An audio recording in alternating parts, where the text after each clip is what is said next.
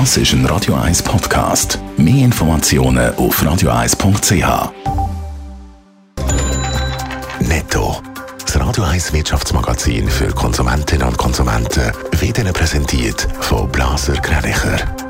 Wir beraten und unterstützen Sie bei der Bewertung und dem Verkauf von Ihrer Liegenschaft blasergreinicher.ch Adrian Sutter.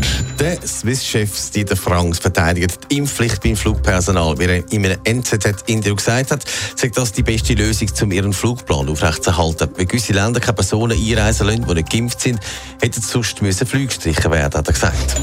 Der Verband der Fitnesszentren wehrt sich gegen eine Ausweitung der Zertifikatspflicht. Sie befürchten, dass es Kunden hat, die dann ihre Jahreskarte kündigen und nicht mehr kommen. Die finanziellen Einbußen werden enorm, hat der Verband mitgeteilt. Ab heute gelten in der EU für viele Lebensmittel neue Grenzwerte bei Play. Zum Beispiel bei Säuglingsnahrung oder Gewürz und Wein gibt es eine neue Obergrenze. Grund dafür war eine Studie, die gezeigt hat, dass Gesundheitsschäden unter einem gewissen Grenzwert ausgeschlossen werden können. Die Airline Swiss hat letzte Woche mit ihrer Impfpflicht für die Angestellten im Flugzeug für Aufsehen gesorgt. Mittlerweile sind andere Airlines nachgezogen und wieder andere wollen das demnächst machen. Adrian Sutte Swiss hat eine Umfrage gemacht intern. Was ist dabei rausgekommen? Man hat es bei den ersten Reaktionen von der Personalverband schon gespürt. Die Ablehnung gegenüber dieser Impfpflicht ist nicht so groß gewesen.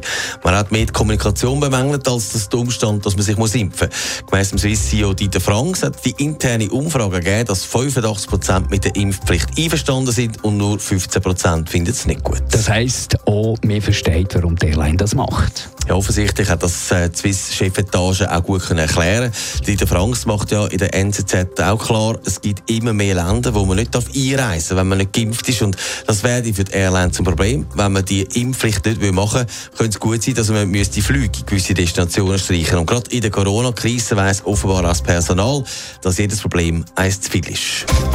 Netto, das Radio 1 Wirtschaftsmagazin für Konsumentinnen und Konsumenten.